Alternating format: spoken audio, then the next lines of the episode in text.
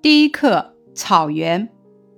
这篇课文的主题概括：本文描述的是老史先生第一次访问内蒙古大草原时的所见所闻所感。作者通过优美生动的语言，描绘了草原风光图、远道迎客图、亲切相见图、盛情款待图、联欢话别图五幅画面，赞美了草原的美丽风光和民族之间的团结友好，抒发了作者对祖国河山无限热爱的思想感情。咱们在阅读课文的时候，要重视。表达作者感情、观点或态度的中心句，这样咱们就能抓住文章的主题。此法称为抓中心句法。比方说，咱们学的《草原》这篇课文的结尾这么写道：“蒙汉情深何忍别，天涯碧草化斜阳。”这是本文的中心句，表达了蒙古族和汉族人民团结友好的深情厚谊，点明了文章的主题。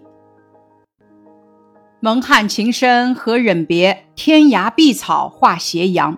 这是多么美丽的画面，多么感人的场景啊！咱们透过这些画面，是不是看到了草原的风光美、人情美、民俗美？是不是感受到了充满诗意的草原风光和民族风情？那无垠的碧草，白色的羊群，那好客的同胞，盛情的款待，我们怎能忘怀呢？正如歌中所唱的：“美丽的草原，我的家。”这不正是人与自然和谐相处、民族团结的体现吗？本课难点：这篇课文的题目是草原，作者赞美的仅仅是草原的美景吗？本文名为《草原》，实际是写蒙汉情深。草原作为一条线索和一个大背景。将美丽的景色描写融入到美好的人间真情的描写之中，互相渲染，互相映衬，巧妙地将两者串联在一起，从整体上描绘了一个魅力无穷的、美丽的、充满美好情感的草原。那咱们品读全文之后，来说一说本文在写作手法上有什么特点呢？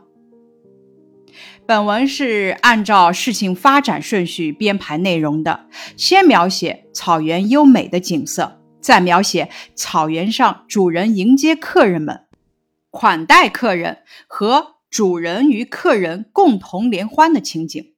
文章还运用了很多比喻和拟人的修辞手法，描写了草原的美景。作者在把自己的情感和草原美景的描写中进行了情景交融的写作，在文章的字里行间流露出对草原美景的热爱和对草原人民淳朴感情的赞美之情。说到本文的写作，咱们来看下面两句。第一句。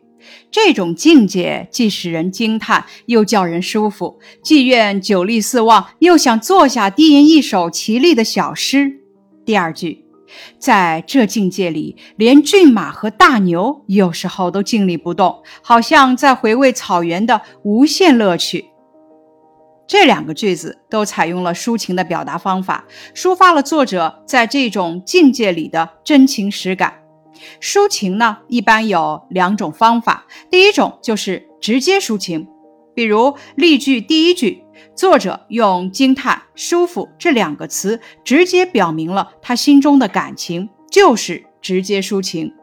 另外一种抒情呢，就是间接抒情，如例句二中，作者借写骏马和大牛在回味草原的无限乐趣，表达了对草原的喜爱之情。这就是间接抒情。咱们在写景的时候呢，也可以学习作者这种融情感于文字之间的写法，使情感和景色高度融合为一体，从而达到景中有情，情欲与景情景交融的艺术效果。在写景类的散文中。景物是一个独立的艺术整体，也是一个能够独立承担作者情感的艺术载体。作者通过调动自己的视觉、听觉、触觉等多种感觉来描绘景物的色彩、声音、形状等特点，通过发挥想象、虚实结合来表达作者独特的内心体验，烘托人物的思想感情。咱们在写景中融入感受，主要可以有以下几种方法。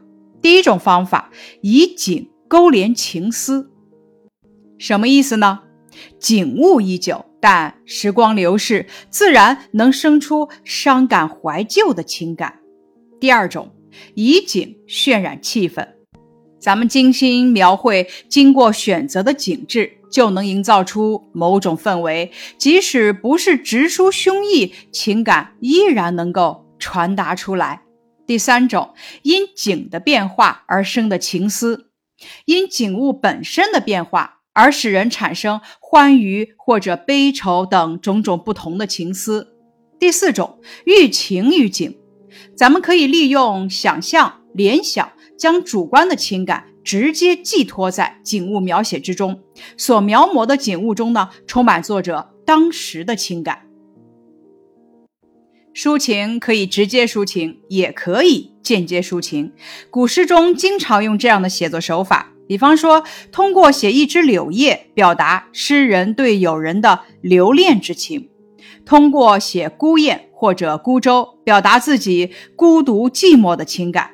这样的借景抒情的写法，非常值得咱们借鉴和学习。接下来，再回到本课的难点部分，请大家思考一下，本文是怎样围绕主题组织材料的？回顾这篇课文，主要写的是作者的一次访问活动，主题是表现蒙古族和汉族人民的情谊，歌颂民族团结。作者为了表达这么一个主题，首先描写了草原的美丽景色，以草原之美衬托了蒙古族人民心灵之美，衬托了民族精神之美。作者在此基础上选择了具有代表性的蒙古族人民款待宾客的场景来进行描述，通过欢迎远客、亲切相见、热情款待、联欢话别四个场景，再现了蒙古族人民独特的民族风俗和热情豪爽的民族气质，表达了蒙汉两族人民的深厚情谊。作者把草原的静态。与草原人民欢迎远客的动态有机的结合在一起，淋漓尽致地表达了蒙汉两族人民亲如兄弟的深情。接下来，咱们欣赏一篇阅读，题目是《醉在自然的天堂里》节选。来草原，不到塞罕坝走走，就不能体会到草原的真正含义。塞罕坝的秋天格外迷人，跳跃坝上亭亭玉立的白桦树，挺拔苍劲的落叶松，一片片松涛临海，立时奔收眼底。林间草地百花争妍，观百花坡，游月亮湖，《还珠格格》外景地黄花滩寻踪，别有一番情趣。绿茵茵的草滩上跳动着一丛丛、一簇簇的小火苗，那就是被乾隆称之为“恰似金钉钉地”的金莲花。它可以入茶消炎败火。漫山遍野的金莲，像漫天的繁星，抛洒在无边的绿色地毯上，组成了一幅幅巧夺天工的图画。塞罕坝星罗棋布的湖泊，蜿蜒如蛇形的河流，令人流连忘返；而遗存的将军炮子、塞北佛石庙、十二座连营等古迹，令游人怀古忧思。到坝上不去练兵台，不能算领略了草原风光；到坝上没到将军炮子，懊恼比地平线还要漫长。诗人在青松白桦间吟出了这样的诗句：辽阔的大草原，昔日是乌兰布通的古战场。我们在康熙大帝电视剧中就见到过，康熙曾在这里平定了噶尔丹叛乱，而今这里成了水草丰茂的御道口牧场。沿坝上草原，越过界河，进入内蒙古克什克腾旗，亲身感受到天苍苍，野茫茫，风吹草低见牛羊的大草原的壮美与纯净，徜徉于绚丽多彩的草原花海，绿草遍野，天蓝欲滴，云花清秀，野芳幽香，草原风光旖旎，令人心驰神往。驰骋塞罕坝，红山骑骏马。红山是驻京军区训练军马的基地，是清朝三代皇帝木兰秋弥狩猎的地方。在这里挑选一匹骏马，策马飞奔，驰骋坝上，全心领略策马扬鞭的疯狂感觉。木叶围聚在熊熊的篝火旁，品尝烤全羊的美味，夜宿蒙古包，体验马背民族的民俗风情。坝上草原，花之海，草之巅，回归自然的天堂，让人期盼，让人陶醉，让人永远思恋。这篇散文描写的是塞罕坝秋天迷人的景色，辽阔的大草原，红山骑军马驰骋塞罕坝那激情燃烧的岁月，表现的是塞罕坝绚丽多彩的草原花海。绿草遍野，天蓝欲滴，云花清秀，野芳幽香，草原旖旎的优美风光，抒发的是作者对塞罕坝的赞美与无限思恋之情。咱们看第一小题，蜿蜒如蛇形的河流，此句运用的是什么修辞手法？写出的是河流的什么呢？这题考察的是咱们对修辞手法的辨析能力。这句话具有本体和喻体，运用的是比喻的修辞手法，把河流的形态比作蛇的爬行，生动形象地写出了河流弯曲的形态。因此，本题答案：蜿蜒如蛇形的河流，运用比喻的修辞手法，写出了河流的弯曲的形态。第二小题，选文从哪些方面介绍了塞罕坝草原？这一题考察的是咱们分析理解内容与概括的能力。这篇选文分别从塞罕坝的秋天景色格外迷人，辽阔的大草原，昔日是乌兰布通的古战场，有着悠久的历史。驰骋塞罕坝，红山骑军马，这三个方面介绍了塞罕坝草原。因此，本题答案如下：选文从哪些方面介绍了塞罕坝草原？塞罕坝的秋天景色格外迷人，辽阔的大草原，昔日是乌兰布通的古战场，有着悠久的历史。驰骋塞罕坝，红山骑军马。第三小题，作者在选文中引用诗句有什么作用呢？这题考察的是修辞手法的作用。咱们找到题干所提到的诗句内容，然后呢，围绕中心内容与主旨来进行赏析。